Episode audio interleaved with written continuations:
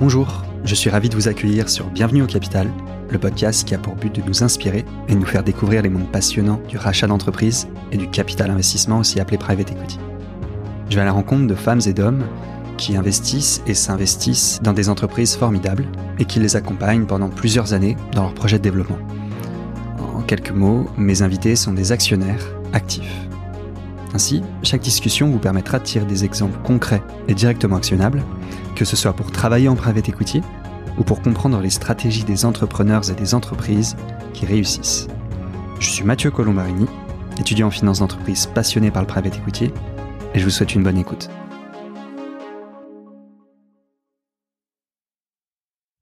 Bonjour à toutes et à tous, bonjour à Maury Boel. Salut Mathieu. Euh, Amaury, merci beaucoup de prendre le temps d'être avec nous aujourd'hui. Euh, avant de te proposer de te présenter, tu es founding partner de Kickstone. Donc, euh, euh, vous êtes dans l'univers du M&A Tech, vous faites du fundraising, vous faites de la session d'entreprise. Enfin, tu vas tout nous raconter. Euh, avant de te proposer de te présenter, est-ce qu'en deux mots, tu peux me dire ce qu'est ce qu'est Kickstone aujourd'hui? On enregistre euh, en février 2023. Kickstone est une banque d'affaires euh, qu'on a créée avec mon associé Marc euh, il y a trois ans, en janvier 2020. Notre métier, c'est d'accompagner les entrepreneurs dans leurs opérations de levée de fonds et de cession. On est très verticalisé. On intervient sur une première verticale qui est celle des consumers et une deuxième verticale qui est une verticale enterprise. Euh, on s'inscrit aujourd'hui, nous, comme le challenger des banques d'affaires. Euh, dans notre troisième année, en 2022, on a réalisé 10 opérations, 6 de levée de fonds et 4 de M&A. Et donc, au moment où on se parle, euh, on est en train de prendre de la place sur ce marché-là. Et peut-être qu'au moment où les auditeurs nous écouteront plus tard, on aura peut-être définitivement pris cette place. Magnifique, magnifique. Et juste alors, consumer, enterprise, c'est quoi? Alors, consumer, première verticale, Ouais. donc c'est toutes les biens de consommation. Euh, on fait beaucoup de cosmétiques, hygiène, food, mode, beauté, etc. Mhm. Et ensuite, dans cette même verticale, euh, on intervient sur tous les produits et les services qui y sont associés. Ouais. Donc notamment les marketplaces, les e-shops et tout ce qui concerne la retail tech. Ok. Et enterprise? Et enterprise, donc deuxième verticale, dedans, donc on est plutôt sur du B2B. Et donc dedans, on inclut les ESN et agences digitales. Et en deuxième sous-verticale, tous les éditeurs de logiciels B2B. Ok, donc tous les SaaS B2B qui sont euh, la, la grande mode au moment où on se parle, vous, vous y êtes. Exactement, on va dire euh, l'industrie IT. Ok, bah, parfait. Euh, A- Amaury, je te propose de te présenter. Ouais, donc Amaury Boel, 30 ans. Euh, je suis un produit parisien, j'ai toujours grandi à Paris. J'ai fait ma première école de commerce euh, en Normandie, euh, au Havre, à l'EM Normandie, où j'ai fait un bachelor en trois ans. Et à la fin de ce bachelor-là, je suis parti au Mines Télécom à Évry, dans le sud de Paris, pour faire mon Master 1 et mon Master 2. Ok, et euh, tu avais déjà monté des boîtes pendant tes études, hein, je crois. on- Exactement. Ouais. Euh, ma première société, je l'ai créée quand j'avais 18 ans avec un copain de l'école. Euh, la deuxième boîte, euh, toujours avec le même copain de l'école, on avait 20 ans. Et la troisième boîte, c'est dans ma deuxième école de commerce. Et donc là, j'avais 21 ans. Ok.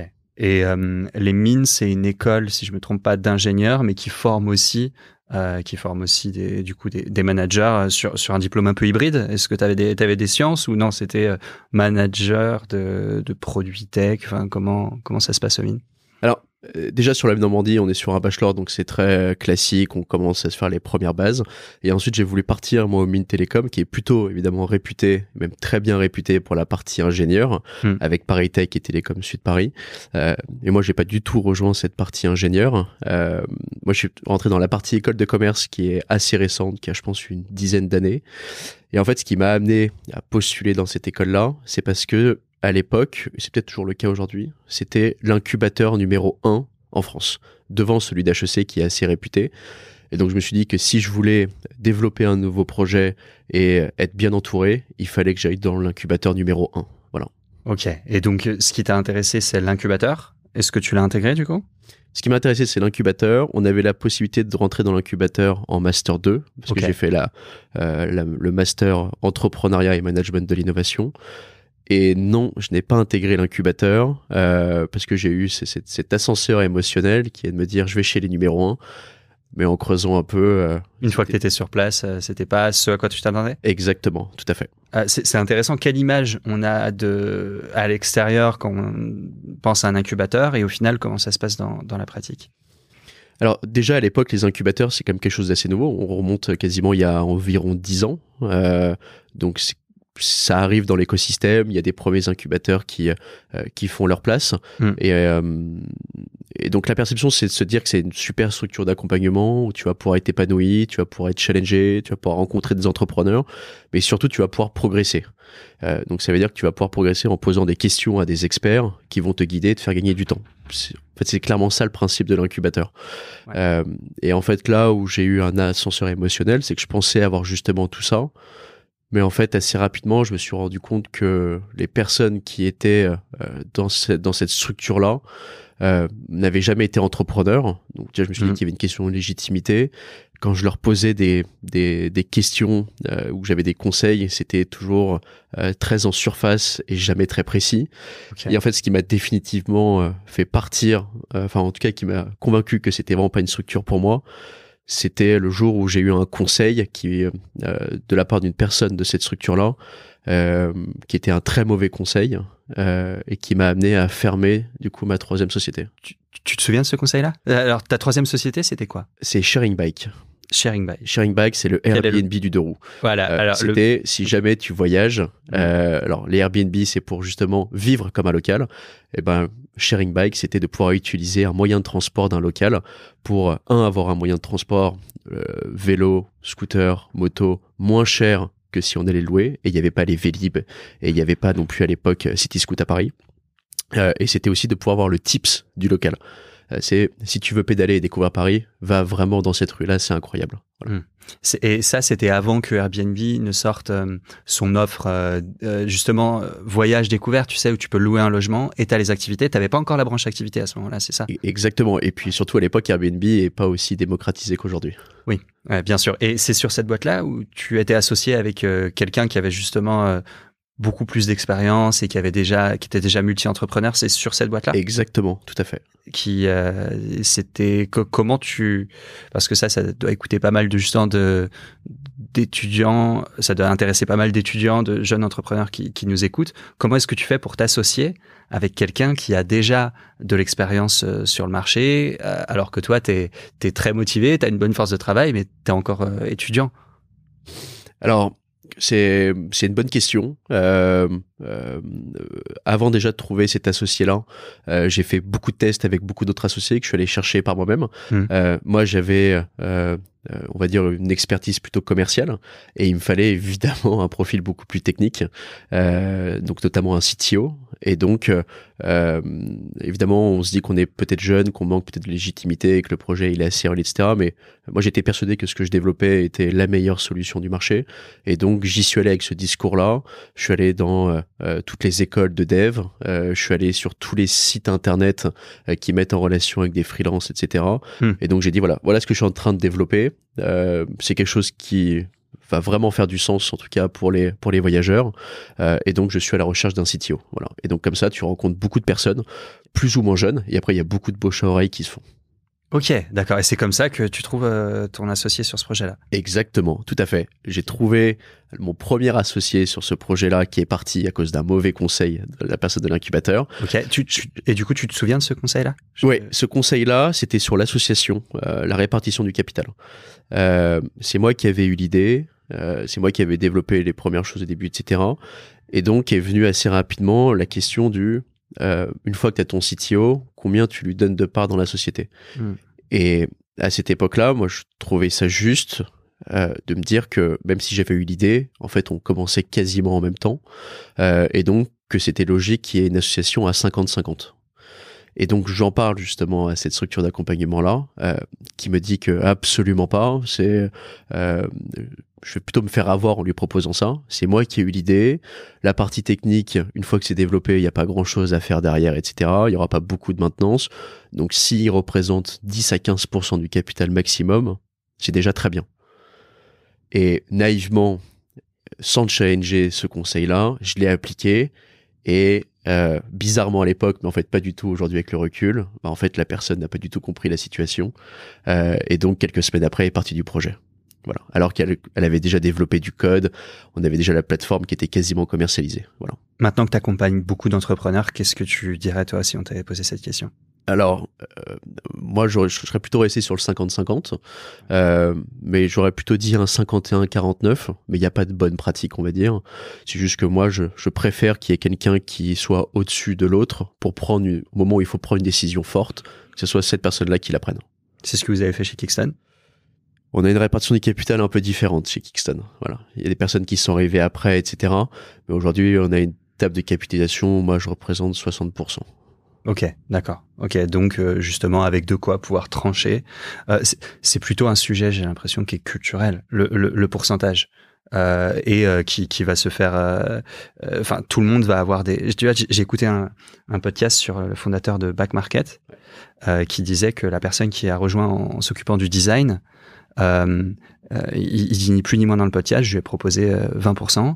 Euh, bon, bah, il a dit OK, donc on a signé. Bon, je t'avoue que s'il avait dit non, non, moi c'est 25, j'aurais dit. Enfin, c'est vraiment des, des, des, sujets qui sont très négociables, j'ai l'impression, et, et, et c'est propre à chacun. Hmm. Exactement, et surtout c'est très abstrait. Euh, on parle toujours de euh, des valorisations, du pourcentage qu'on a dans une société, mais tant qu'on l'a pas vendu ou tant qu'il n'y a pas un, événement de liquidité, ça représente pas grand-chose en fait. C'est juste la question qu'il faut se poser, c'est euh, selon moi quelle valeur a cette personne-là et combien elle doit représenter dans l'entreprise? Est-ce que je me projette avec elle dans le futur? Après il y a des sujets aussi de quand on se lance, on n'a pas forcément les moyens de bien rémunérer les personnes, et donc on peut, ça peut être une monnaie d'échange complémentaire de la rémunération de donner du capital. Bien sûr. Ok. Donc, euh, premier associé, super conseil, tu n'as plus d'associé. Tu trouves un nouvel associé qui lui est expérimenté. Je trouve un deuxième associé qui est expérimenté, que je trouve grâce à du bouche à oreille, où je pose des annonces partout comme quoi je recherche un CTO, et de, bouche à oreille en bouche à oreille, cette personne-là me contacte hmm. et euh, me dit il faut qu'on prenne un café pour discuter de ton projet cette personne-là s'appelle Ahmed Miri, c'est un super entrepreneur brillant euh, qui a créé Travelcar, euh, une société qui a été revendue à PSA il y a peu de temps. Euh, donc c'est quelqu'un qui a monté une société en tout cas euh, qui fait plusieurs dizaines de millions d'euros et qui s'est intéressé à mon projet-là. Et en fait c'est lui qui est rencontré, entré en contact avec moi, ce qui peut paraître assez surprenant. Et en fait la première fois qu'on s'est vu dans un café, il m'a dit j'ai envie de t'aider comme moi j'ai été aidé précédemment. Tu sais ce qui lui a plu chez toi? Je pense que c'est euh, euh, mon profil d'entrepreneur, c'est euh, j'ai eu des échecs avant, je continue toujours d'entreprendre. lui s'est revu aussi beaucoup plus tôt. il s'est revu dix ans avant, isolé, postant des annonces un peu comme ça, difficilement. Et il s'est dit peut-être que s'il a toujours ce dynamisme-là et qu'il a envie de développer une société qui peut faire du sens, j'ai envie de l'aider. Donc cette société-là, tu la développes pendant tes études. Euh, tu, euh, tu, c'est une aventure qui dure combien de temps? Est-ce que euh, sur ta fin d'études, tu l'avais encore? Ou tu, tu l'arrêtes pendant tes études et ensuite tu trouves ton premier job? Alors, celle-ci, elle va durer environ deux ans, mmh. mais on va dire que le projet a vraiment duré un an et demi.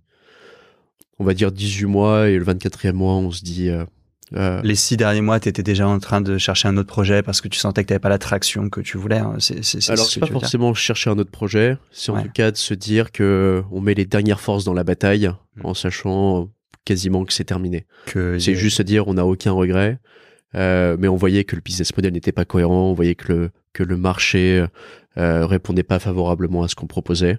Ok. Donc tout ça, en fait, on le savait déjà. On va dire que c'est les six derniers mois plutôt administratifs et où tu mets tes dernières forces dans la bataille. T'es arrivé à valider tes, tous tes semestres malgré, euh, malgré le fait que tu entreprennes à côté? C'est, euh, il me semble, ça remonte il y a peu de temps, mais je n'ai pas une souvenir, souvenir dingue. Je, pense que j'avais tout validé. En tout cas, je suis diplômé. En tout cas, tu es diplômé. C'est l'essentiel. Ok. Et donc, euh, après ces trois expériences entrepreneuriales, tu te dis à ce moment-là que euh, ça peut être bien d'aller aussi dans une entreprise qui est un petit peu structurée pour aussi voir comment ça se passe d'une plus grosse entreprise, plus grosse machine. Exactement. En fait, le fait d'avoir développé des startups ou des projets pendant mes études a fait que je me suis assez éloigné en fait de euh, des stages en entreprise, parce que j'ai eu l'opportunité de faire mes stages dans mes dans mes propres projets. Et en fait, en finissant cette troisième aventure-là, où je suis quand même assez jeune, je pense que j'ai peut-être 22 ou 23 ans à ce moment-là, euh, je suis un, peu lessivé quand même de ces, de ces expériences qui sont euh, très intenses intellectuellement, physiquement, euh, surtout quand tous tes amis ne sont pas encore entrepreneurs, donc tu vis un peu dans, déjà dans ta bulle. Et, euh, et je me dis que ça pourrait me faire du bien de euh, rejoindre une entreprise euh, pour plusieurs, plusieurs raisons. La première, c'est peut-être commencer à gagner sa vie, euh, accessoirement, parce que j'ai jamais gagné ma vie sur les entreprises précédentes. Et la deuxième chose, c'était de me dire que j'avais aussi besoin peut-être de me former euh, en termes de management, euh, en termes de skills aussi, euh, et de voir comment ça se passe en entreprise, et peut-être développer un projet au sein de, ces, au sein de cette entreprise-là. donc tout ça m'a dit, postule dans des entreprises et quitte un peu l'entrepreneuriat. Et en fait, j'ai rejoint le PMU, euh, et la raison pour laquelle j'ai rejoint le PMU, c'est parce que moi je suis un mordu de sport et aussi parce que j'aime beaucoup les courses hippiques. Euh, et je me suis dit, quitte à quitter l'entrepreneuriat, autant rejoindre une entreprise où euh, tu une affinité particulière. Autant faire quelque chose qui te plaît en fait, tout simplement. Exactement. Ouais. Exactement. Et donc j'ai j'ai rejoint euh, le PMU euh, dans une euh, structure un peu indépendante. Donc il y avait un peu cette partie d'intrapreneuriat, une structure qui s'appelait Epic euh, et donc qui avait pour objectif de redynamiser l'image des courses de chevaux en France, qui euh, perdait chaque année en fait des des nouveaux membres, des nouveaux abonnés. Le pari sportif qui représentait à l'époque 10 milliards d'euros chaque année perdait environ un milliard d'euros de paris sportifs chaque année. Et donc, ils se sont dit, il faut qu'on fasse quelque chose de nouveau. Et donc, ils ont créé cette nouvelle structure au sein du PMU, qui était assez indépendante. Et donc, moi, j'étais en charge de toute la partie marketing, innovation, développement d'applications, etc. Ok, d'accord. Donc, une, sorte de chef de projet assez polyvalent. Euh, et le but, c'était, c'était une application qui faisait quoi? Alors, c'était pas forcément une application, c'était plusieurs applications, plusieurs projets. Euh, donc, par exemple, la première chose qu'on a développée s'appelait Epic Tracking, euh, un sujet très tech qui a mis beaucoup de temps à se, développer. Euh, L'objectif, c'était de mettre des trackers sur les chevaux. Euh, alors, on va rassurer les auditeurs, pas à l'intérieur du cheval, évidemment, sur euh, sur la selle, quand même parce qu'on a eu un sujet quand même là-dessus quand on travaillait au PMU, euh, et en fait qui permettait en fait aux parieurs et aux experts mm. d'avoir toutes les datas du cheval, réel. Euh, son rythme cardiaque, euh, son nombre de foulées, le nombre de mètres qu'il a fait par rapport à un autre. En gros, c'était des choses extrêmement précises et techniques pour permettre aux parieurs, à l'ultra en tout cas, de d'avoir toute l'information avant de parier sur un cheval. Et ça, c'était assez incroyable. Euh, ensuite, on a, on a développé d'autres concepts. Euh, on a développé euh, des concepts plutôt événementiels pour faire revenir justement des jeunes mmh. sur les sur les hippodromes. Donc, on, on va dire que l'enjeu, c'était euh, euh, faire venir une nouvelle génération de parieurs sur les champs de course. Ok, mais est-ce que c'est la même équipe? Là, donc, on, est euh, début 2023. Ils sortent une application euh, sur le métaverse avec des chevaux. Euh, un petit peu comme le Sorar, mais du appliqué comme Sorar, mais appliqué aux, courses. Je sais pas si tu si tu vois de quoi je parle. J'ai euh, suivi. T'as euh, suivi J'ai suivi. C'est un projet qu'ils ont développé, euh, il me semble, avec 3 2 1 Funded de Patrick Amiel. Ok. c'est assez, c'est assez éloigné de ce, de ce qu'on faisait. D'accord. L'enjeu est toujours le même. C'est, on va dire. Même but, mais moyens différents, quoi. Exactement. Voilà. En même temps, c'était il y a 5-6 ans que tu y étais? Exactement. Donc Et puis après, je te cache pas que je, suis un peu parti de cet écosystème-là, donc je suis un peu moins les actualités des courses hippiques. Ouais, forcément. Parce que donc tu y es resté combien de temps? Ça a duré environ deux ans. Ok, d'accord. Tu as appris ce que tu voulais y apprendre? Euh, j'ai pas forcément appris ce que je voulais y apprendre. Je, ça m'a surtout euh, convaincu que j'étais pas fait pour travailler dans un grand groupe. Ok. Pourquoi? Pourquoi? Parce que euh, euh alors est-ce que c'était propre à cette entreprise-là ou est-ce que c'est commun à d'autres? C'est parce que je me sentais pas forcément à ma place. Euh, je pense que j'ai un profil qui est très entrepreneurial, donc j'ai besoin de développer, d'avoir un cerveau qui est souvent stimulé. Et disons que dans ce dans cette entreprise là où je me suis quand même vachement amusé et fait des très bons copains, euh, c'était euh, assez lent. Euh, j'étais plutôt un exécutant plutôt que celui qui avait l'idée au début. Euh, c'était une entreprise comme qui est très politique, qui est quand même sous la tutelle euh, du ministère de l'Agriculture, donc on peut pas faire ce qu'on veut. Il y a aussi une question, une notion de jeu d'argent. Euh, donc tout ça est très encadré, et donc tout ça a fait que c'était un environnement, en tout cas, qui me plaisait moins. Et donc, euh, tu les quittes euh, pour un autre job, dans une plus petite structure ou, ou pour monter ton propre projet? Alors, je quitte pour, alors, euh, je quitte pour deux raisons. Déjà, un, parce que cette structure-là va être amenée à fermer quelques mois après mon départ, mais j'étais déjà au courant. Parce qu'en fait, la, nouvelle stratégie, le nouveau CEO du, du PMU n'était plus en phase avec cette stratégie-là, parce qu'on on dépensait des millions d'euros et on voyait pas forcément les résultats. Donc lui, il a voulu changer ça comme un petit peu euh, toutes les actions de notoriété où c'est très compliqué de euh, calculer le ROI, mais au final, euh, c'est c'est aussi comme ça que se construit une marque, non? Et c'est comme ça que se construit une marque exactement. Mais en tout cas, là, c'était pas sa stratégie. C'était pas sa stratégie, donc c'était voué à être fermé. Et puis la deuxième chose aussi, c'est parce que j'ai eu un soir une discussion assez intéressante avec un avec un ami d'école qui m'a parlé d'un nouveau projet, et donc assez rapidement, j'ai basculé. Enfin, on va dire que mon mindset a un peu changé et je me suis dit qu'il fallait vite que je rebascule sur un nouveau projet. Et donc, ce nouveau projet, c'était, si je me souviens bien, parce qu'on a discuté il y a, il y a, quelques semaines, euh, c'était le projet de monter un fonds d'investissement. Exactement. Ni plus ni moins. À 26 ans à ce moment-là? Je devais avoir 26 ans. Incroyable.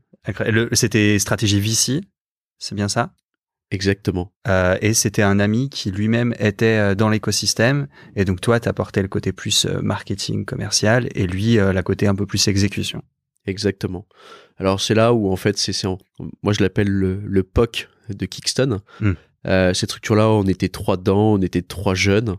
Euh, tous assez complémentaires. Euh, on savait pas vraiment ce qu'on voulait faire, mais ce qui est sûr, c'est qu'on voulait rentrer dans l'écosystème startup, VC, M&A. Euh, et on a testé beaucoup de choses. Donc en effet, on a testé au début euh, un modèle de VC différent. Euh, ensuite, on a voulu permettre à des corporates d'investir dans des startups. Ensuite, on a voulu permettre à des corporates de faire des partenariats avec des startups aussi.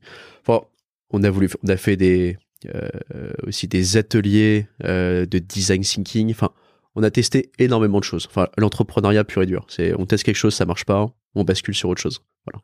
Ok, ok, ok. C'est et euh, c'est donc vous essayez plusieurs projets en même temps. À ce moment-là, tu te familiarises avec l'écosystème, j'imagine, parce qu'au final, euh, tu as été côté entrepreneur, tu as été dans un grand groupe euh, au PMU.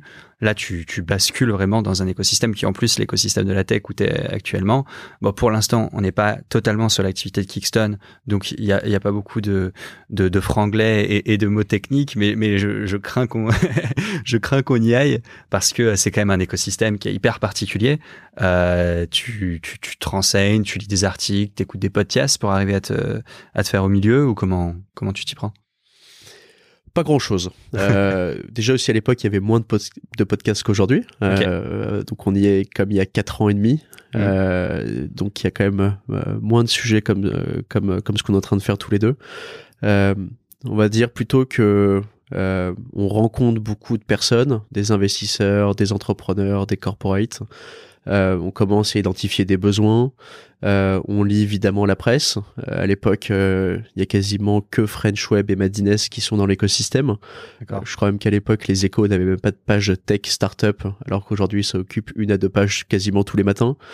donc on se renseigne en gros là-dessus. Il y a LinkedIn aussi, mm. c'est un vivier incroyable. Et après, il y a toutes les plateformes qui existent dans, dans l'écosystème.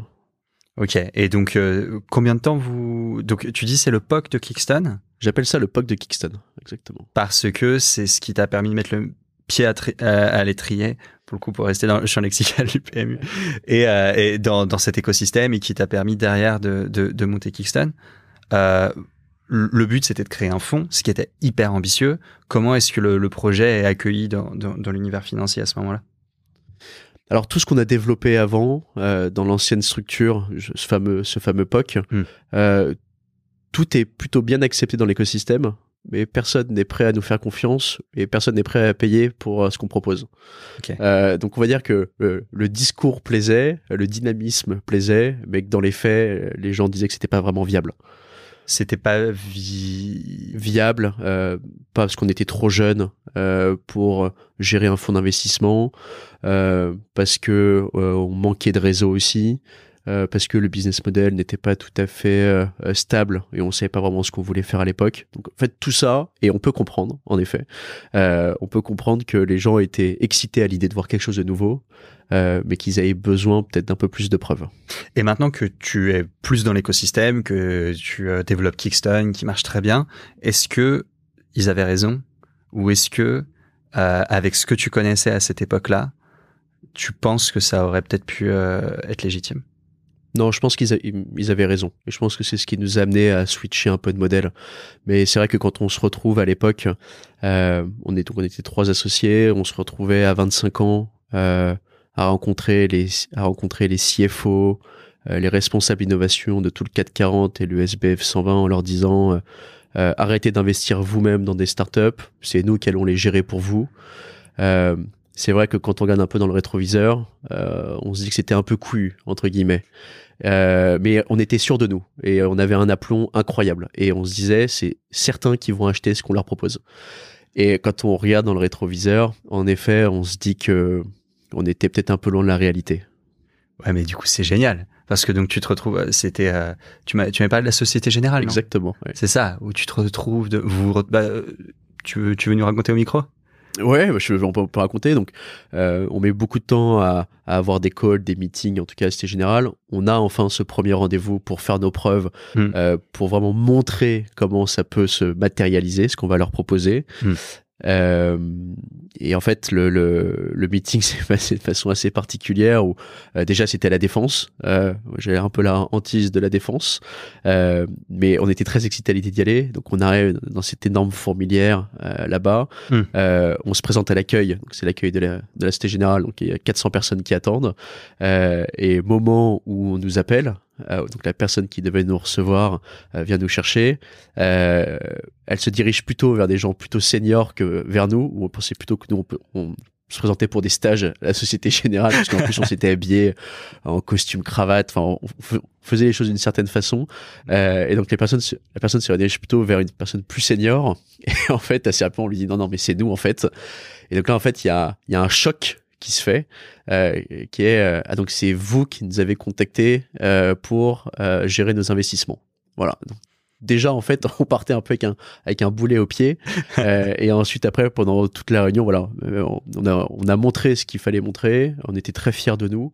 Mmh. euh, et derrière quand on n'a pas eu de réponse pendant des semaines et qu'au bout de quelques mois on a des réponses négatives on, se dit oui on comprend pourquoi on a cette réponse là mmh. c'était c'était ambitieux mais mais c'est ce qui t'a permis donc de, de forger le, le, le la, la, genèse de de Kickstone parce que donc au bout d'un certain moment, vous voyez que le, le, le POC donc de, du, du fonds d'investissement fonctionne pas. Euh, euh, juste, je, je, parlais avec William, William Barrett de, de Rich, qui est pour le coup un agent de placement, et, et lui disait que pour lui, la meilleure manière de, de, monter un fonds en étant jeune, plutôt que de lever un fonds, c'est de faire le sourcing et de faire du club deal. Il y a, y a, des sites euh, Odin, tu vois, en ligne qui te permettent de faire des SPV hyper facilement. Est-ce que euh, aujourd'hui tu commencerais aussi comme ça plutôt ou, euh, ou ou c'est une approche qui vraiment le l'aspect investissement, c'est quelque chose tu préfères te focaliser sur le conseil et l'aspect investissement ça t'a vacciné Non non, ça va pas du tout vacciner et c'est dans notre tête avec Marc, d'accord fondateur. Euh, on va y retourner, c'est certain. Euh, sous quelle manière on, et sous quelle forme, on sait pas encore, hmm. mais c'est certain que je remettrai un pied dedans. Ok. Donc, combien de temps vous, comment ça s'appelait ce ça s'appelait Another Ventures. Euh, ok. Et combien de temps ça dure? Je pense que ça dure euh, un an environ. Mais ça doit quand même être long, un an, à aller pitcher tout le monde en étant super convaincu, forcément, pendant le pitch. Tu dois avoir plein de moments de doute. À quel moment est-ce que tu dois arrêter le projet parce que tu dis qu'il n'y a, pas de traction et que, euh, en fait, ça fit pas avec ton marché? À quel moment est-ce que tu dois persévérer? Comment est-ce que toi, tu as approché cette étape-là, tu vois? Parce que, mine de rien, pendant un an, tu tu dois penser qu'à ça, j'imagine, jusqu'à que tu trouves euh, ta traction. Tu, tu dois penser qu'à ça pour essayer de craquer le modèle. Euh, au bout d'un an, tu dois être lessivé. Enfin, comment euh, comment est-ce que tu as vécu ce moment-là et, comment est-ce que tu l'aborderais avec ce que tu sais aujourd'hui et que tu ferais différemment, tu vois? Alors, c'est un moment où c'est un peu les montagnes russes. parce que montagne russe parce que tu t'attaches à la moindre petite nouvelle Et par petite nouvelle, je peux même, ça peut être euh, avoir un meeting avec un CEO, par exemple. Et pour nous, c'était juste extraordinaire. On avait un rituel euh, pour célébrer les nouveaux meetings, etc. avec une avec une cloche de vache. Euh, donc ça, c'était assez drôle. et après, il y a les déceptions parce qu'en fait, là où on pensait arriver très en haut, en fait, on arrivait tout en bas. donc ça, c'était les montagnes russes. Comment tu fais pour tenir pendant les montagnes russes? Bah en fait, tu, tu, tu tiens par par les hauts et les bas en fait. Dès que t'as un bas, bah t'as un haut qui va arriver après, donc ça te remonte un peu le moral. Euh, puis après t'as un échec qui arrive, mais tu sais que ça va remonter aussi. Donc on va dire voilà, tu tu tu suis un peu jour le jour, euh, mais de toute façon en fait t'as as tellement l'envie de réussir, tellement le dynamisme, euh, la résilience que en fait même les échecs, en fait tu vois même plus comme des échecs. Tu te dis euh, ok ça a été plutôt un apprentissage plutôt qu'un échec. Et voilà ce qui s'est mal moins bien passé et comment est-ce que je vais faire mieux pour la suite. Euh, donc il y a ça. et puis après, ce qui nous a définitivement fait changer de modèle, enfin le jour où je suis passé à Kickston, euh, en fait, c'est par opportunité. En fait, le fait de rencontrer des entrepreneurs, des dirigeants tous les jours, bah, en fait, t'entends parler de nouvelles choses. Toi, ça te stimule aussi et tu commences à te dire, ça, ça pourrait être intéressant d'aller voir tel et tel modèle. Euh, et donc, euh, le jour où on a compris que le modèle d'investisseur, euh, de, corporate venture as a service, de plateforme, etc., et de formation en design thinking, ça ne fonctionnerait pas.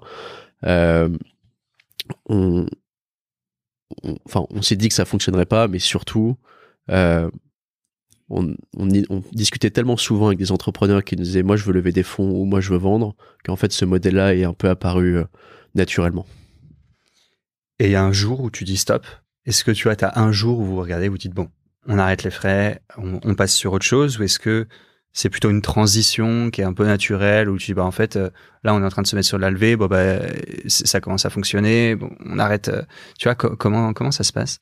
Ça se fait du jour au lendemain. Alors il y a un stop hein. c'est euh, on arrête très clair vous, vous parlez vous dites c'est bon on arrête. Exactement. On a une discussion franche c'est ok on arrête du jour au lendemain on stoppe tout on débranche le site internet on on coupe notre LinkedIn etc et on change. Et on change dès demain matin 8 heures et vous repartez ensemble pour la levée ou à ce moment-là, chacun euh, doit se sécuriser et partir sur, euh, sur son propre projet? Alors, on passe de 3 à 2. Ok. Euh, et donc, pendant 4 mois, je travaille avec l'un de mes anciens associés du, du POC à développer Kickston. Et lui part en fait assez rapidement.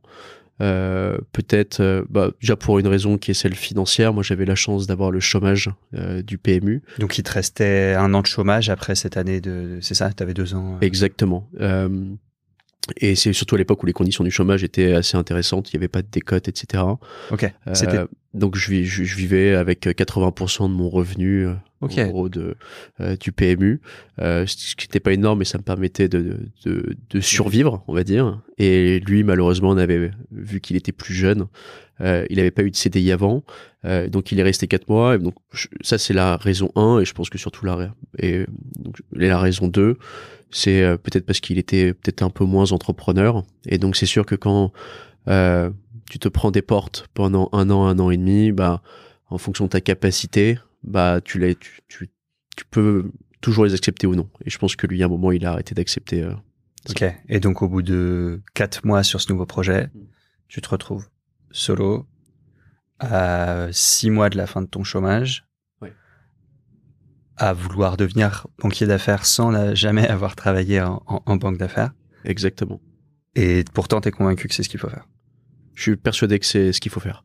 Euh, tu parlais justement du chômage. Moi, ça, euh, ça n'a jamais été, euh, en tout cas, une deadline de me dire j'ai jusqu'à la fin de mon chômage pour trouver, pour montrer que ça fonctionne ou pour commencer à avoir une rémunération. C'est, j'étais tellement convaincu que ce qu'on faisait à l'époque et ce qu'on fait aujourd'hui apportait de la valeur et allait fonctionner que j'aurais pu continuer très longtemps après. Parce que justement, tu dis aller apporter de la valeur, aller fonctionner, c'est parce que tu, on, va rentrer donc dans, le vif de, de Kickston, mais tu as une vision de la, du banquier d'affaires euh, et de la banque d'affaires et de ce que ça devrait être ou ne pas être assez précis, je trouve, et c'est hyper intéressant. Donc, euh, quand, quand on discutait avant le avant l'épisode, donc euh, à ce moment-là, peut-être, toi, tu as une vision de la banque d'affaires et de ses écueils. Qu'est-ce que tu veux surtout ne pas reproduire et qu'est-ce que tu veux créer en créant Kickstone à ce moment-là, tu vois. Et, vraiment à ce moment-là, parce que ce sera même intéressant de voir si du coup ta vision elle a évolué, de voir euh, si euh, euh, qu'est-ce que vous faites maintenant. Mais au tout début, tu, pars d'où c'est quoi le plan? Ça part de plusieurs choses, mais ça part. alors déjà, j'ai créé Kickstone parce que j'ai saisi une opportunité. Euh, c'est pour ça que le POC avant est assez intéressant dans l'histoire. Euh, ensuite, euh, ce qui m'a aussi convaincu dans le fait que ça allait fonctionner, c'est parce que sur mes projets précédents, moi j'étais accompagné par des leveurs, par des boutiques, par des indépendants, par des comptables qui se disaient financiers, etc.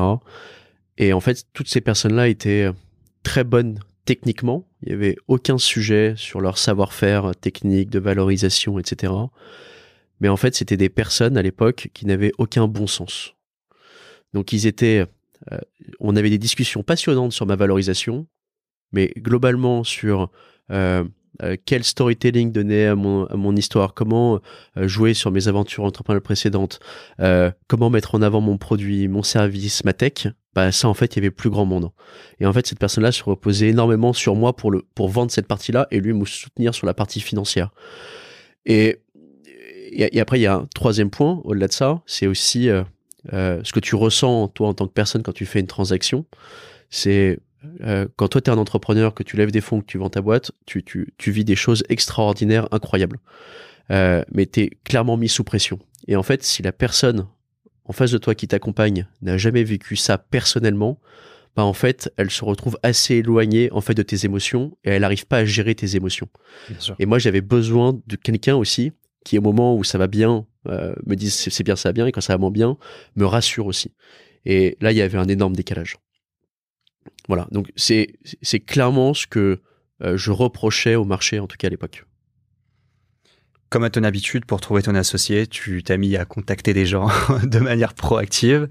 Euh, je crois que, que tu, au début, c'était plus des freelances. En fait, tu avais besoin d'être accompagné sur la partie technique parce que toi, vendre les equity stories, en fait, la, la partie qui te manquait, justement, c'est une partie que tu maîtrisais. Là où la partie financière, forcément, avais des, tu, tu, c'est des choses qui s'apprennent. Tu peux te lire tout le verdimène, mais euh, tu avais besoin de peut-être quelqu'un qui exécute et il y a assez de travail pour deux de toute façon. Et donc, tu t'as mis à chercher cette personne-là. Je crois que tu es passé par pas mal de, de freelance, de débuts d'association. Au final, que ce soit une question de fit ou une question de, de euh, j'imagine, juste de, de la personne qui était peut-être pas passionnée par euh, ce type de projet. Enfin, tu passes par plusieurs, euh, par plusieurs associations jusqu'à trouver ton associé. Exactement. Euh, par rapport à ce que je disais précédemment, euh, mhm. où je disais, je, je, reprochais pas mal de choses au, au marché à l'époque. Euh, je tiens quand même à préciser qu'il faut quand même avoir quelqu'un de très bon techniquement aussi pour assurer ce métier-là. Bien sûr. Et c'est vraiment une compétence que moi je n'avais pas, celle-ci. Euh, et donc il me la fallait parce que j'avais des mandats en cours à l'époque, plutôt que de lever de fonds même. Euh, et donc je me suis, comme tu l'as dit, je me suis mis à chercher des, des profils. Euh, moi j'appelle un peu sur le Tinder du euh, du B2B, euh, donc sur LinkedIn, où euh, j'allais sur tout, toutes les pages LinkedIn de toutes les banques d'affaires de France et de Navarre et j'envoyais des LinkedIn à tous les stagiaires et tous les jeunes euh, diplômés qui étaient dans ces boutiques-là, en leur disant que j'étais en train de créer quelque chose de nouveau et que je souhaitais m'associer. J'ai dû envoyer peut-être 500, 600 messages, je As parlé à tout le marché. Tu t'es dit. Je pense à tout le marché. donc, donc, je pense que si tu as une audience de personnes euh, ah, euh, qui sont assez jeunes, je, pense qu'il y en a qui peuvent regarder dans leur LinkedIn et se dire ah, il y a ce dingue à l'époque qui m'a contacté. Et, et, et, je faisais du copier-coller, je me trompais dans les prénoms parfois, etc. Mais j'avais tellement une urgence que je faisais du volume et, je voulais juste avoir des interactions avec des gens. Et après, je voulais les séduire. Euh, et donc là, j'envoie 500, 600 messages peut-être. Euh, il y a une vingtaine de dingues peut-être qui me répondent en me disant ouais, c'est intéressant. Je prends une dizaine de cafés et puis il y a en effet il y a un café qui qui, qui a été incroyable. Euh, c'est café avec mon associé Marc. Donc là, on est en décembre 2019. Euh, on prend un café et je lui raconte ce que j'ai envie de faire avec Kickstone. Lui me raconte ce qu'il a vu, lui, en tant que banquier d'affaires, même si c'est un gros mot, ce qu'il a vu sur le marché et ce qu'il souhaiterait faire évoluer. Et là, on a un match incroyable et on se dit qu'il faut qu'on bosse ensemble. Alors, est-ce qu'il a sûrement complété la vision dont tu nous as fait part tout à l'heure sur euh, ta vision de la banque d'affaires? Si on rentre un peu plus en détail, qu'est-ce qu'il fallait améliorer dans le process euh, et que Marc a, pu emmener en plus euh, dans, dans l'exécution du, deal? Est-ce que tu, ce dont tu me parlais tout à l'heure, c'était que ta vision? Est-ce que c'était déjà la vision des deux? Enfin, est-ce que Marc a, a, a, qui, a apporté plus que ce que tu nous as dit tout à l'heure Non, on va dire plutôt que j'ai apporté euh, euh, de l'apprentissage en fait à, à, ce qu'on voulait faire. Hmm. Euh, j'ai apporté ma vision assez commerciale et de personnes qui connaissaient pas du tout l'écosystème, mais lui a apporté tellement de choses. Marc, lui, il a travaillé dans des boutiques assez réputées de la place parisienne, donc il a été formé, on va dire, par, des banquiers d'affaires. Euh, et donc lui, il a été formé avec les meilleurs outils, avec les meilleures méthodes, et il a surtout appris pendant ces expériences-là à closer un deal. C'est quand même indispensable dans notre métier. Euh, donc il a largement euh, complété ce que moi je voulais apporter, et ensemble, euh, avec nos discours euh, propres, on a commencé à créer quelque chose qui commençait vraiment à avoir du sens. Mais en effet, l'association euh, expert technique et entrepreneur euh, était indispensable pour faire quelque chose de bien. Et c'était une association qui, euh, en termes de timing, était parfaite, étant donné que c'était début 2020. Exactement. Donc euh, début 2020, ton but c'est de contacter un maximum de startups pour les aider. J'imagine que le premier métier que vous essayez d'attaquer c'est la levée de fonds ou ouais, des... ouais parce que c'est c'est d'autres rationnels que le que, que la cession complète d'une entreprise. Donc tu contactes des startups en plein Covid la, la, levée de fond, j'imagine que tout le monde lève le stylo, donc les premiers mois, à nouveau, tu pour recommencer quelque chose de où il faut faire du volume ou comment comment ça se passe? Ouais, exactement. Alors euh, nous dans notre histoire, ce qu'on dit, même dans notre pitch aujourd'hui, ce qu'on dit, c'est que Kickstone s'est vraiment créé en janvier 2020. Euh, c'est pour ça que je parle de POC avant et, et, et, je parle de période de transition euh, on va dire entre le mois de septembre 2019 et le mois de décembre 2019 où je rencontre Marc. Donc c'est vraiment là où ça commence. Euh, on a déjà quelques mandats un peu dans, dans le pipe mais qui se passent pas très bien. Et ce qu'on se dit avec Marc, c'est bah maintenant il faut aller chercher du dossier. Euh, moi, naïvement, ne connaissant pas cet écosystème, je me dis qu'il il faut qu'on ait un maximum de mandats. Euh, donc Marc me dit non non justement si tu prends un maximum de mandats tu risques très vite de ressembler aux autres du marché à qui tu ne veux absolument pas ressembler. J'écoute euh, et donc on va chercher moins de mandats que ce qu'on pensait, mais on, mais on signe très rapidement en fait nos premiers mandats euh, de levée de fonds. Euh, dès le mois de janvier, on en signe deux. On est sur des levées de fonds très early stage à l'époque. On est sur des levées de fonds entre 300 000 et 600 000 euros. Ok. Voilà, on signe nos premiers mandats et on va se prendre un coup d'arrêt incroyable, bah, comme toute la France, comme tout le monde entier même. quelques quelques semaines après, avec justement le Covid, vous savez clairement notre notre boîte à l'arrêt. Là où on pensait avoir une super rampe de lancement, l'énergie qu'il fallait, mais bon, on l'accepte. et pendant cette période-là, surtout sur du très early stage. Là, c'est vraiment ce qui a été vraiment arrêté. Euh, parce qu'on était sur des boîtes qui faisaient maximum 200 000 euros de chiffre d'affaires. Donc, c'était hmm. vraiment pas la priorité des investisseurs. Et donc là, on a plutôt passé de nombreuses semaines à coacher des entrepreneurs, à donner des conseils, euh, à se remettre nous en question sur Kickstone aussi, sur ce qu'on voulait en faire. D'ailleurs, qui à l'époque s'appelait Kickstone Partner, euh, de savoir ce qu'on voulait en faire, etc. Voilà, c'était une période assez compliquée mais on avait vécu tellement de choses avant, et moi personnellement j'avais vécu tellement de choses avant, que je me dis que c'était juste une étape de plus dans la réussite. C'est une étape qui dure six mois à nouveau, à peu près, le, temps d'arrêt, enfin même jusqu'à septembre à peu près, non C'est ça l'arrêt Covid. Ouais, c'est ça. Et puis il y a des hauts, il y a des bas, ça repart, ça se referme, ça s'ouvre. C'est ça. Entre temps, t'as plus le chômage, du coup. Euh, ah, est-ce qu'avec le Covid, il n'y a pas eu un, un prolongement, non? Non, t'as pas. En tout cas, non, tu l'as pas non, J'étais plus éligible à ça. J'ai eu mes premières fiches de paye, il me semble, au mois de mars, je pense. De Kickstone Ouais, mois de mars ah, parce que parce que malgré le malgré l'arrêt de, de, de de la levée, il y avait quand même des retainers où continue, le coaching était potentiellement euh, monétisé. Enfin, pas le coaching, non. Euh, ok. C'était plus euh, sérendipité. Euh. Mais en effet, il y a, y a, les retainers. En fait, on faisait quand même rentrer du cash dans la boîte. Ok. Ouais, ouais. Ok. Et donc, c'est la première année pour te dire, Hmm. on, on- il me semble que seulement en retainer, on a, on a généré 60 000 euros de chiffre d'affaires. Ok, d'accord. Ok, ok. Ok, donc euh, de quoi, euh, de quoi compléter, avoir le loyer et, se baquer et continuer à développer le projet euh, en quel tu crois à fond. Quoi. Euh, ces deux levées qui étaient complètement à l'arrêt à cause du Covid, est-ce qu'elles ont pu être menées à bout? Est-ce que les entrepreneurs eux-mêmes sont passés à autre chose parce qu'ils étaient assez early et que c'est des projets qui, qui ils ont arrêté la levée? Enfin, comment ça s'est passé? Alors, aucun des mandats de 2020 qu'on a signés n'est allé au bout, Ok, déjà. ok. Euh, Il y a le Covid, évidemment, mais moi, je le mets pas en facteur numéro un. Euh, c'est plutôt qu'on était sur euh, une typologie de, de, de projets d'entrepreneurs qui était quand même très early, c'était très Mm. instable. Mm. Il y a quand même pas mal de startups qui ont fermé leurs portes depuis assez rapidement. Les montants à lever étaient, étaient pas très importants.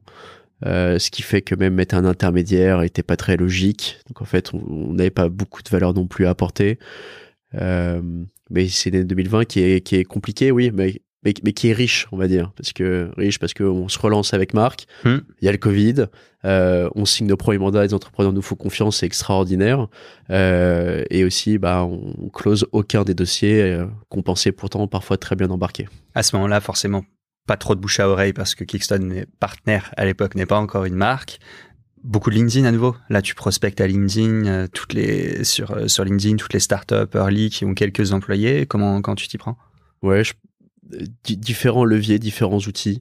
Euh, LinkedIn, le- la presse, c'est un vivier incroyable. Mm. Euh, on commence à parler à des copains, on commence à sortir de plus en plus, aller dans des soirées, euh, à traîner un peu à Station F, etc. Enfin, voilà, se confronter un peu plus à la réalité, sortir un peu plus du bureau, euh, montrer qu'on existe, montrer qu'on cherche des dossiers, etc. Ok, d'accord. Donc ça c'est 2020. C'est 2020. ouais. 2021, comment ça se passe? 2021, on est sur euh, euh, on est sur une année qui est assez proche de 2020. Euh, on n'a pas encore beaucoup de notoriété. À l'époque, on passe beaucoup de temps sur des dossiers et même beaucoup trop de temps. On s'y perd un peu nous chez nous dans l'organisation. Euh, on se cherche aussi un peu. On essaye de monter en termes de volume de tickets. Euh, on veut quitter les levées de fonds de 500 000 pour aller sur des levées de fonds plutôt à 1 million d'euros. Euh, et on arrive à signer des, des, des, des, à engager avec nous des entrepreneurs qui nous inspirent, engager des startups qui sont inspirantes. Euh, et on signe, je pense, une dizaine de mandats, une quinzaine de mandats, je pense, en 2021. Et, en deux, et sur l'année 2021, l'année comptable, on close notre premier dossier Ok, de Success Fees. magnifique. Voilà. Euh, C'est une levée, c'est c'est une levée de fonds d'une société qui s'appelle Pouce Pouce. Euh, L'entrepreneur nous fait confiance. Il avait pourtant euh, Founders Future au capital. Donc on s'est dit que s'il y avait un fonds, il n'aurait pas besoin de nous. Mais euh, notre pitch a fait écho. On lui a trouvé un investisseur qui s'appelle le Club des Prophètes, qui vient tout juste de changer de nom, qui s'appelle Moon Venture qui a investi euh, en site chez eux. Euh, et donc euh, tout ça fait un peu de bruit, vraiment à toute petite échelle hein, encore. hein. Euh, mais en tout cas, des entrepreneurs qui regardaient cette startup-là se disent, hein, s'ils ont réussi à lever des fonds, bah euh, peut-être qu'ils peuvent aussi en lever pour nous, etc. Et donc tout ça prend euh, prend un peu, et puis nous ça nous redonne un peu plus d'espoir, etc. On a enfin euh, on a enfin les premiers succès en fait. En fait, les- on on fait ce métier-là pour avoir des succès, pas pour faire des retainers. bien sûr. Donc on se dit, ok, waouh, Ouais. en fait ça marche. Hmm. On était convaincu que ça allait marcher, mais on savait pas quand. Et là on se dit, waouh, ça marche. Et en fait tout ça redonne de l'énergie, euh, tout ça nous redonne envie d'aller chasser des projets peut-être un peu plus gros, etc. Et là on commence à engager avec nous des entrepreneurs qui ont euh, des boîtes qui marchent, euh, qui ont déjà des investisseurs au capital. Et donc on, on les accompagne sur leur process de levée de fonds. Et en parallèle, des entrepreneurs avec qui on discute nous disent je vais pas lever des fonds, je vais plutôt vendre. Et on se dit bah ouais, nous on sait vendre, on sait vendre des sociétés. Alors que oui, on, on savait le faire, mais on l'avait jamais vraiment fait avant en fait. Et ils nous ont fait confiance. Et c'est là où on signe au mois de juillet Ouais. 2021 notre premier mandat de session d'une société qui s'appelle ZAC. Donc, je passe un coucou à Pierre-Emmanuel et à Timothée, qui sont les fondateurs de Zach, qui nous ont fait confiance. et on a vendu leur société en février 2022. Donc assez rapidement qu'on a vendu au groupe Manutan, groupe côté. Mais comment est-ce que vous faites pour vous différencier à ce moment-là? Parce que vous avez fait votre premier deal et donc euh, c'est un succès. Donc euh, les entrepreneurs se disent d'accord, ils sont capables de le, de le reproduire. Pour autant, euh, on a des super noms. Quoi. Je vais pas forcément citer par respect pour toi, mais mais qui sont des, des, des, noms qui sont sur ton marché, qui ont déjà fait plein de deals. Il faut bien qu'à un moment vous vous différenciez pour arriver à attirer ces entrepreneurs. Alors comment vous faites? Alors je pense que déjà au début, il faut pas se mentir. Euh, on accompagne des entrepreneurs qui euh, n'ont pas la chance de pouvoir ouvrir la porte des boutiques réputées sur le marché. Déjà, je pense qu'il faut, on a été assez en phase, en tout cas chez nous, là-dessus. Euh, donc ça déjà c'est la première chose, c'est ceux qui peuvent pas être accompagnés qu'on accompagne. Euh, et ensuite comment on se différencie? Bah par plusieurs plusieurs points. le premier point c'est on, on, parle à des entrepreneurs, on est des entrepreneurs, il y, a une alchimie tout de suite qui se fait. Euh, ensuite, euh, on leur explique par A plus B que c'est pas les outils et les méthodes du marché euh, traditionnel qui vont leur permettre de faire leurs transactions. Surtout à ce stade-là, quand on est sur du venture, c'est quand même beaucoup de bon sens. Mmh, mmh. Donc on leur présente ça. ensuite, on leur explique que on est au début aussi de notre aventure, on est assez humble là-dessus et que si on réussit à faire leur dossier, à closer leur deal, bah en fait pour nous c'est un ascenseur incroyable. Donc on va mettre toute l'énergie qu'il faut absolument. Euh, on va se, euh, on aime bien ça, se saigner en gros pour eux. Et si on échoue, bah c'est notre société qui grandit pas à côté. Donc en fait on a vraiment des intérêts communs. Euh, donc on leur explique ça. Et après la différence, parce qu'on est, on n'est pas passé cette étape, là, mais depuis la création de Kickstone, avec Marc, on s'est dit qu'il fallait autour de nous un réseau d'entrepreneurs experts euh, qui sont des seniors de l'industrie et qui allaient apporter des expertises. Et donc quand on dit à un entrepreneur, nous notre job, c'est pas seulement de faire ta transaction, mais c'est de te sortir de ta zone de confort, c'est de te challenger, mais pas te challenger euh, sur ta transaction, c'est euh, rentrer dans ton BP, rentrer dans tes marges, rentrer dans, tes stratégies de déploiement, etc. bah, tout de suite ça lui parle. Et en fait, il se dit qu'il va vivre quelque chose de différent. Et donc l'association en fait de tout ça, fait que notre discours a fait écho. Ok, ok.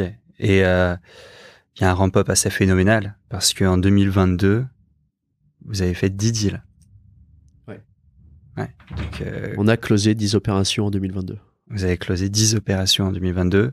Donc ça veut dire aussi bien des opérations qui, de boîtes qui ont été démarchées, j'imagine, sur le S2 2021 que sur le S1 2022. C'est un petit peu ça le, le temps qu'un deal soit exécuté, c'est ça? Ouais, exactement. Il y a des deals qu'on a sortis qui ont mis 12 mois, d'autres qui ont mis 4 mois, donc évidemment ça dépend, mais ouais. quand on a commencé 2022, quand, enfin, en décembre 2021, quand on fait notre BP avec Marc, mm. parce qu'on fait aussi des BP chez nous, euh, on se dit que c'est euh, l'année où il faut tout exploser. Euh, on a commencé à montrer en 2021 que euh, ça avait de la valeur ce qu'on apportait aux entrepreneurs. Et on s'est dit, 2022, il faut que ça soit extraordinaire. Et aussi parce qu'on commençait un peu à se fatiguer. Hein. 2020, on fait aucun deal. Moi, moi, je suis dans le projet depuis 2019, je fais aucun deal. 2020, je fais aucun deal. Et 2021, on fait qu'un seul deal. Ouais. un moment, faut. Il y a un moment, il faut aussi euh, montrer que montrer que ça fonctionne. Et donc, c'est que c'est l'année où il fallait tout exploser. Et je pense que oui, on a tenu notre promesse qu'on s'était fixé tous les deux.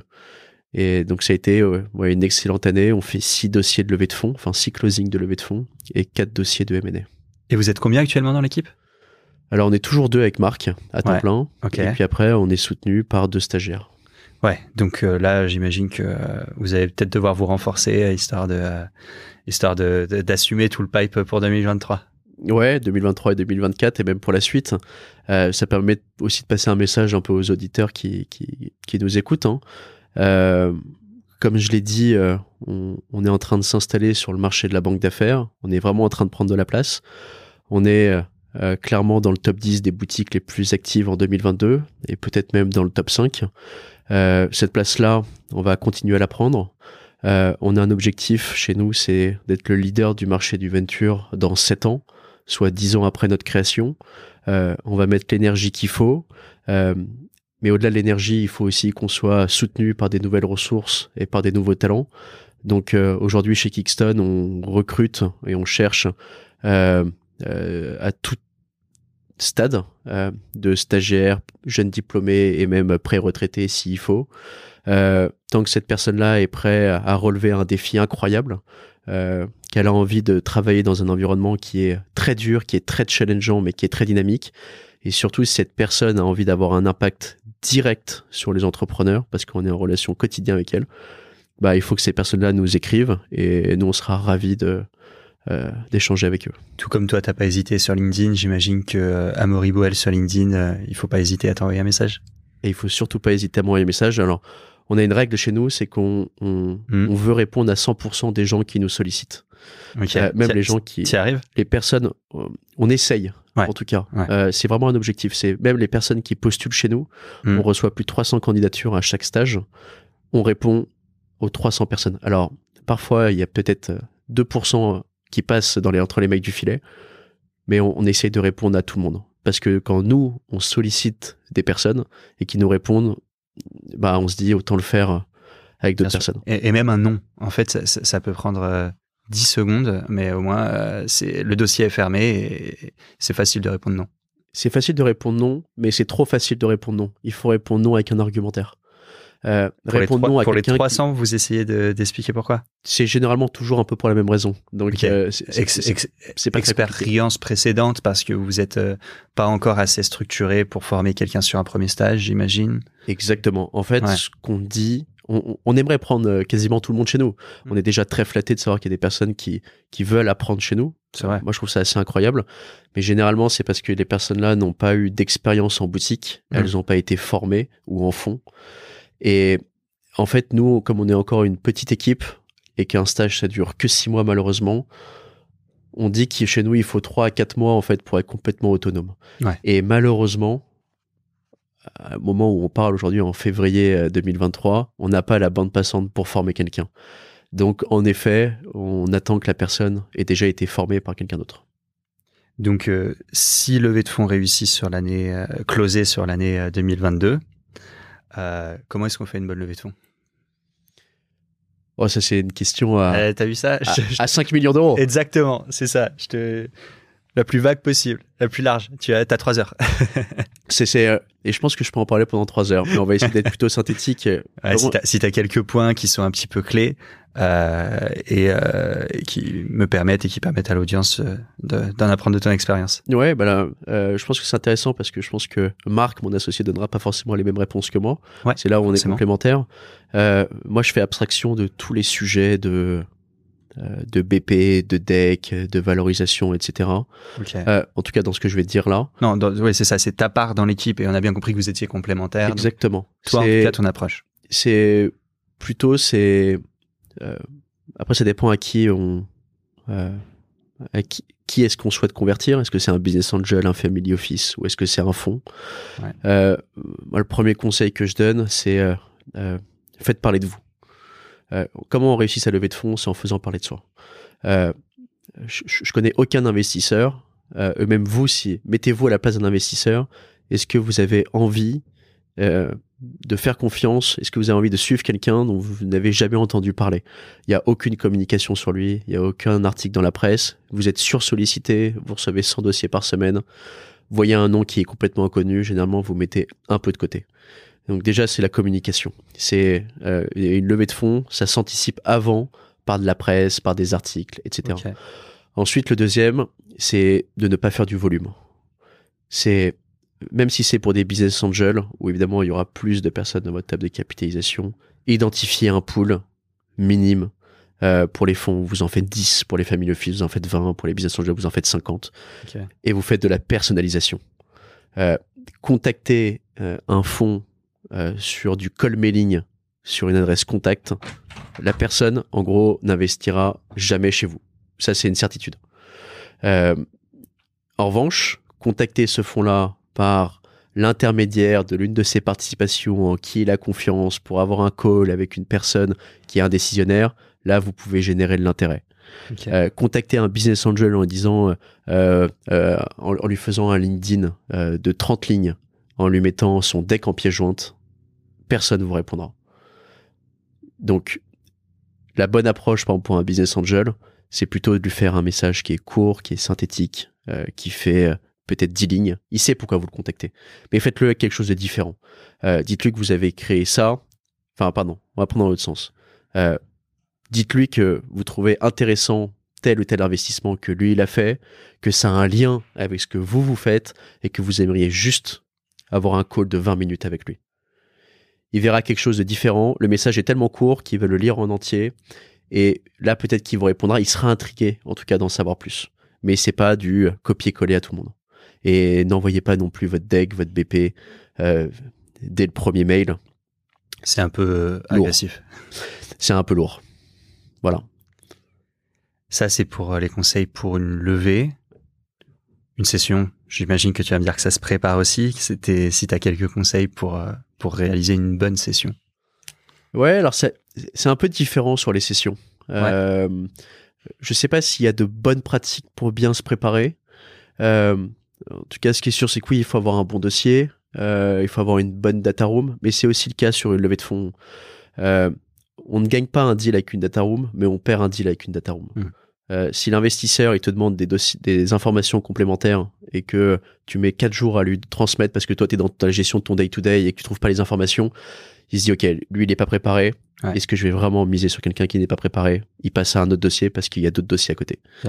Euh, sur la partie de session, donc on va dire que c'est un peu plus euh, classique, on va dire. Euh, évidemment, il y a la partie de rédaction du mémorandum avec un business plan. On fait un teaser qui est anonyme. On va contacter un pool de cibles, mais pareil que sur la levée de fonds, contacter 500 acquéreurs avec un call mailing. Pourquoi pas? Parce que le process est un peu différent. Mais si vous voulez vraiment vendre votre société à cet acteur-là, bah, trouvez l'élément qui va faire, qui va se dire que ça fait du sens. Parce que peut-être que ça va pas lui sauter aux yeux. Hmm. Ok. Ok. Et, euh, et là, le pipe pour 2023, alors? Comment, comment vous êtes? Le pipe est bon, ouais. euh, parce qu'on a toujours des dossiers de 2022 qu'on a signés fin 2022 qu'on est en train de délivrer maintenant, donc ils vont être délivrés euh, avant la fin du premier trimestre. Euh, et ensuite, euh, on a des nouveaux mandats qu'on vient de signer aussi, qu'on closera au mois de juillet ou à la rentrée scolaire de 2023. mais on voit quand même que ce début d'année est un peu poussif. on voit que les entrepreneurs prennent un peu plus de temps. C'est lié à la conjoncture aussi. on fait beaucoup de consumer. L'année consumer 2022 a été terrible. Hmm. Donc c'est sûr que les entrepreneurs n'ont pas la meilleure traction pour séduire un investisseur. Donc ils attendent pour la plupart euh, le mois d'avril pour avoir les chiffres du premier trimestre. Et pareil aussi sur la partie enterprise, il y a des entreprises qui ont gelé aussi quelques investissements. Euh, donc euh, les MRR sont pas en hausse comme, comme ils l'espéraient. Donc tout ça prend un peu plus de temps. mais en tout cas, ceux qui veulent travailler, ceux qui veulent lancer un processus dès maintenant, en tout cas, on les accompagne. Tu disais que dans 7 ans, vous voulez euh, être les leaders français euh, de M&A Tech.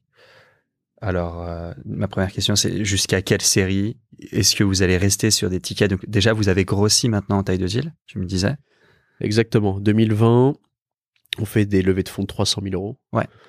2021, 500 000 euros. 2022, 1 million d'euros.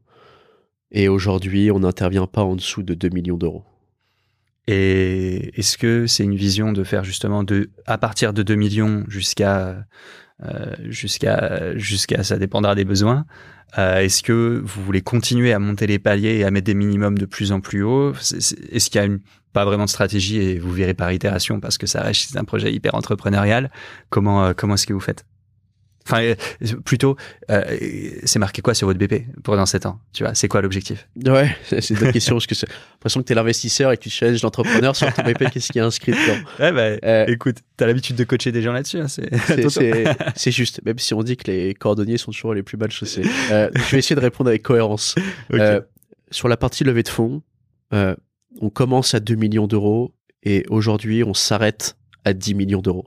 Parce qu'après, c'est pas votre histoire, vous avez pas encore fait On n'est pas les meilleurs. On est, on, est, on est très humble là-dessus. Hmm. En dessous de 2 millions, on n'est plus les meilleurs. Et au-dessus de 10 millions, on ne sera pas le meilleur. Euh, sur la partie de M&A, c'est un peu différent sur la session. on commence à 2 millions d'euros de valo et on se fixe pas, on va dire, de, de maximum là-dessus. Ok, d'accord. Voilà. Et ensuite, notre objectif, en effet, pour faire le lien avec notre BP. Kickstone 2030. Euh, voilà, Kickstone 2030, c'est surtout, c'est euh, nous notre objectif, c'est que d'ici la fin de l'année, donc euh, fin 2023, sur la partie levée de fonds, on prenne que des mandats de minimum 5 millions d'euros. Ok.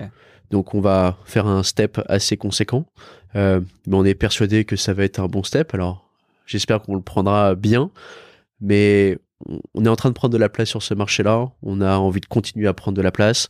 On voit que des acteurs qui sont positionnés sur des opérations à 5 millions euh, euh, font du bon travail, mais on pense qu'on peut faire encore mieux. Euh, on, est ambitieux, en tout cas, et donc on a envie de s'intégrer pleinement dans l'écosystème, on va dire, Syria. Une levée à partir de 5 millions, j'imagine que la plupart des startups qui lèvent 5 millions sont, comme tu disais, série A. Euh, en tout cas, ils ont fait sûrement une, levée précédemment. Euh, si c'est des entrepreneurs qui ont été accompagnés, tu as une chance qu'ils restent avec la précédente personne qui les a accompagnés. Et tu as également un, autre risque, c'est que s'il y a déjà des, investisseurs au capital, eux-mêmes imposent leur banque d'affaires pour la prochaine levée, euh, parce que c'est une manière pour eux de se baquer et de dire j'ai bien fait mon boulot, euh, c'est entouré des meilleurs. Euh, donc est-ce que c'est un petit peu euh, maintenant euh, être euh, proposé par les fonds, est-ce que ça va devenir quelque chose que vous allez de plus en plus faire? Est-ce que vous voyez une autre voie pour justement arriver à, à faire ces levées-là sans faire les levées en dessous et donc euh, pas seulement être sur le, le tour d'après? Comment, comment est-ce que vous allez faire? Alors déjà, faut, euh, pour répondre dans l'ordre par rapport à ce que tu disais sur si la personne a déjà été accompagnée par un conseil, comment est-ce que toi tu fais pour arriver dedans? Euh, faut savoir que quand même un, un entrepreneur est assez volatile. Euh, il est, s'il en est arrivé là, c'est parce qu'il a fait des bons choix et notamment parce qu'il a challengé plusieurs propositions. Euh, donc on devient une proposition de plus et après on a notre proposition de valeur qui est euh, aujourd'hui euh, fait écho. On perd peu de pitch. Enfin je dis on perd, aucun pitch parce que euh, on refuse de pitcher chez Kickston. mais en tout cas quand on est mis en concurrence, on gagne assez souvent en tout cas. Ok parce qu'on fait pas de volume, euh, parce qu'on identifie vraiment les entrepreneurs qu'on a envie d'accompagner, parce qu'on sait qu'on va leur apporter de la valeur. Euh, on est très spécialisé, euh, on contacte pas n'importe qui. Euh, dès qu'on contacte quelqu'un, c'est que on sait qu'on va pouvoir l'aider. C'est ciblé. Exactement. Donc on perd très peu de propositions chaque année. Et ensuite, on a une proposition de valeur qui fait aussi assez écho pour faire la différence par rapport à l'ancien conseil. Et ensuite, deuxième partie de ta question, sur la partie plutôt relation avec les investisseurs, c'est en effet un enjeu euh, d'être proche d'eux pour qu'ils aient confiance.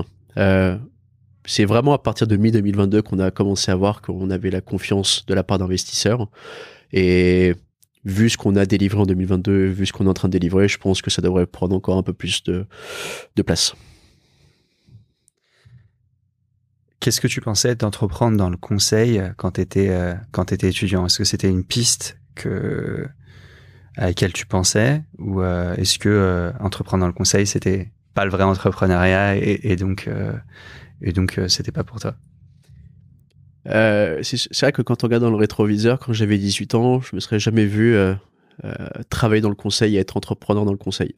Ça c'est une certitude parce que à l'époque il fallait que je crée un produit tech et que ça soit bootstrappé. Euh, mes trois dernières expériences entrepreneuriales m'ont amené à me dire que finalement développer un produit de zéro, surtout consumer, euh, et de le bootstrapper sans avoir d'argent, parce que j'ai toujours développé ça avec euh, mes petites économies, c'était plus fait pour moi en fait. Enfin, j'avais plus l'énergie pour le faire. donc aujourd'hui, je suis heureux d'être dans le conseil, mais moi, je le vis pas vraiment dans un environnement de conseil. Moi, je me, moi, je me vois dans euh, sur un terrain de jeu énorme où je suis comme un quasiment un start-upper par rapport aux euh, versus les entrepreneurs qu'on accompagne. Euh, on essaye nous d'apporter quelque chose de nouveau sur le marché. Très peu de gens l'ont fait avant nous. beaucoup qui ont essayé, très peu qui ont réussi. Je pense que ceux qui ont le plus réussi, c'est ICAP aujourd'hui, qui se sont lancés extrêmement jeunes, comme nous, on s'est lancé extrêmement jeunes. donc on se voit un peu comme ça, un peu comme des challengers, etc. Donc on se voit même pas dans le conseil, en fait. C'était quoi les principaux écueils de ceux qui ont échoué? Tu les as étudiés ou tu, tu te poses pas vraiment la question et t'as pas vraiment de réponse? Si, c'est intéressant de, de, de, creuser ce point-là. Euh, et parce que même on voit que depuis un an, il y a quand même beaucoup de boutiques qui arrivent sur le marché. Hein. Euh, c'est peut-être un peu grossier de dire ça, mais il y en a peut-être une toutes les semaines qui arrive. Mais il y en a quasiment une toutes les semaines qui disparaît. Euh, et on, on, pense, alors il y a, ça peut être des sujets très personnels pour la raison, lesquelles, la raison pour laquelle les gens arrêtent, mais en fait on pense que ça dépend de la proposition de valeur. Euh, si euh, tu es quelqu'un qui a travaillé dans des banques d'affaires euh, pendant deux ans, trois ans, et que tu décides de lancer ta boutique, mais que t'as pas ce petit truc en plus, bah en fait en fin de compte tu, tu vas juste dupliquer en fait ce que tu as fait. Et, ça, en fait, pour nous, c'est quelque chose qui fait pas forcément écho auprès de la nouvelle génération d'entrepreneurs. Ils cherchent vraiment quelque chose de différent. Et quand on voit d'ailleurs dans les boutiques euh, qui, qui, marchent aussi bien que nous et qui se sont créées en même temps que nous, bah on voit que c'est des dans les fondateurs, il y en a toujours un qui a quelque chose d'un peu différent. Et ça, on voit que ça fonctionne. D'accord. Donc c'est euh, le fait de ne pas reproduire. Euh c'est juste qu'il n'y a, a, pas vraiment de différenciation dans leur offre euh, et que euh, c'est compliqué partant de là de se démarquer sur un marché. Euh, en fait, on pense que c'est une raison. En fait, aussi, on pense que la nouvelle génération d'entrepreneurs a pas toujours une bonne image de notre métier, nous de conseils. Mmh, mmh. et donc, c'est sûr que si pendant ton call, ta visio, ton meeting, il a l'impression de voir un copier-coller en fait de ce qu'il pense, bah ça va pas forcément le rassurer. Et peut-être la façon de le convertir, de l'exciter un peu, de générer de l'intérêt, c'est de lui apporter quelque chose auquel euh, il ne pensait pas du tout. Si tu pouvais te donner un conseil à la sortie de, de l'école, qu'est-ce que tu te dirais? Ça, c'est une bonne question. Euh, le conseil que je me donnerais, c'est je, je me dirais euh, euh ne lâche jamais, mais ne t'entête jamais. Ce que je veux dire par là, c'est sur mes projets euh, euh, précédents, mes trois projets précédents, c'était voué à l'échec. Et il m'a fallu à chaque fois beaucoup de temps pour me dire, ok, arrête, ça sert à rien. Mais en fait, j'étais en train de m'entêter dans quelque chose qui n'avait pas de sens. Euh, et c'est là où justement sur Kickston, quand je t'ai raconté l'histoire avant, sur Another Ventures, le POC, la transition, etc., bah, je me suis dit, ok, j'arrête de m'entêter et je vais essayer d'innover, faire quelque chose de différent. Donc je pense que c'est ce que je me donnerais comme conseil. C'est forcément hyper prenant d'entreprendre. Euh, comment est-ce que tu fais pour concilier vie privée et travail? Euh, C'est marrant que tu utilises le mot travail. Euh, pour moi, c'est pas un travail, moi c'est un mode de vie.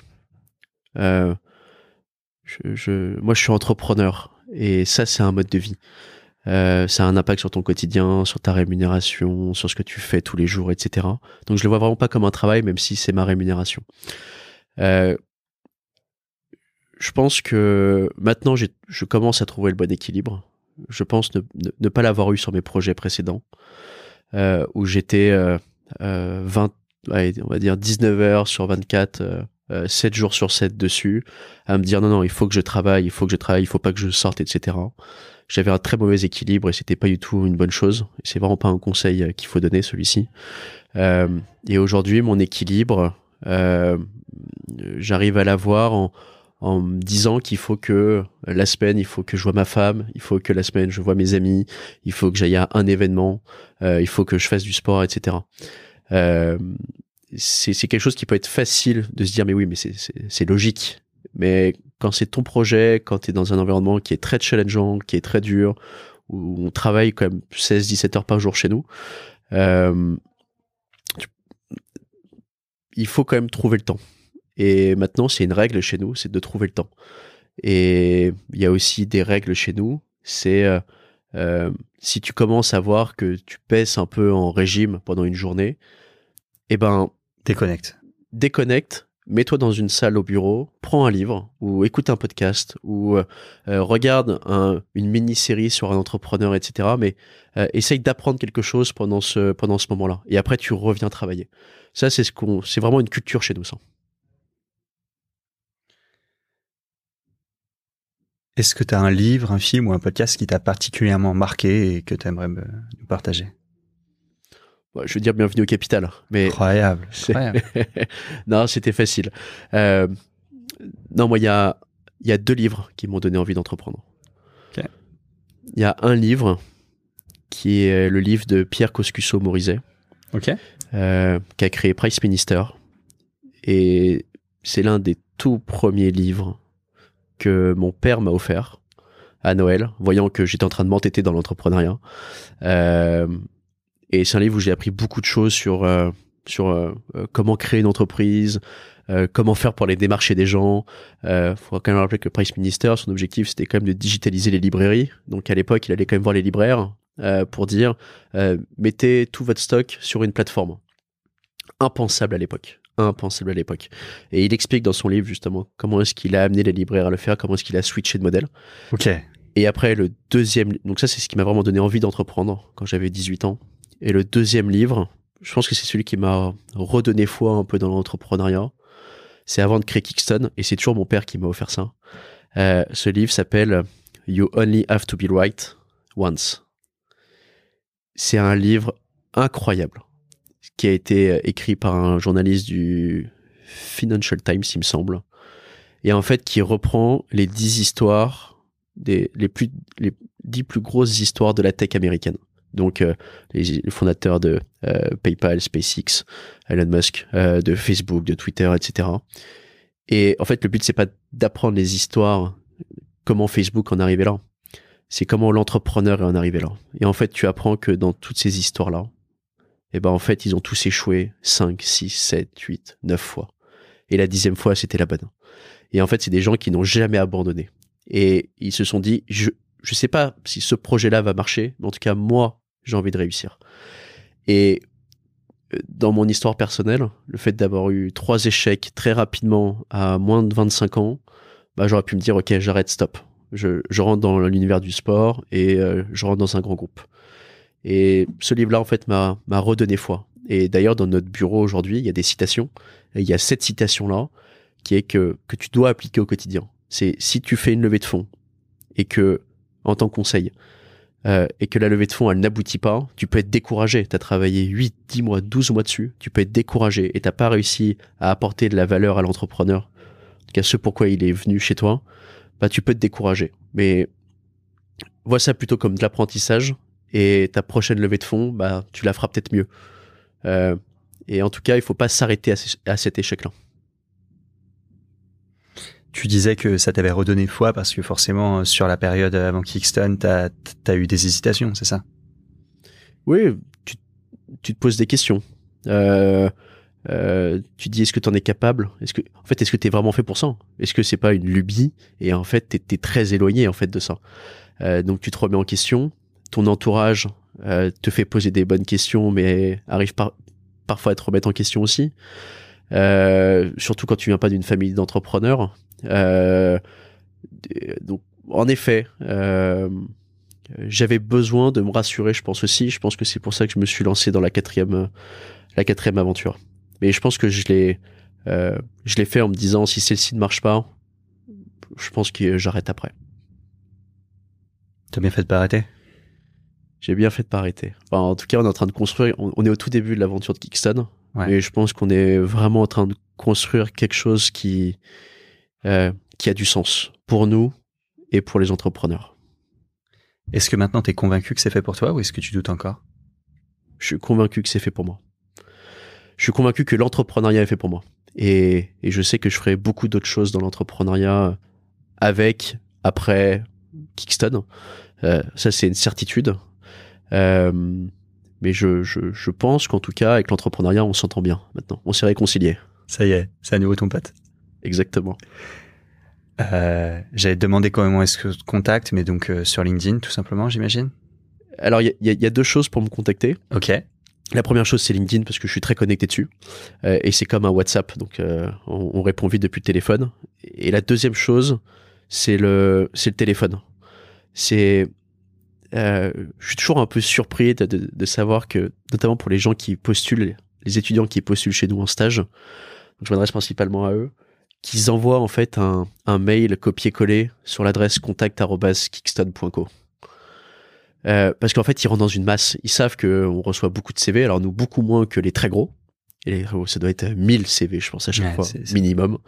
Euh, et en fait, ils ne se démarquent pas là-dedans.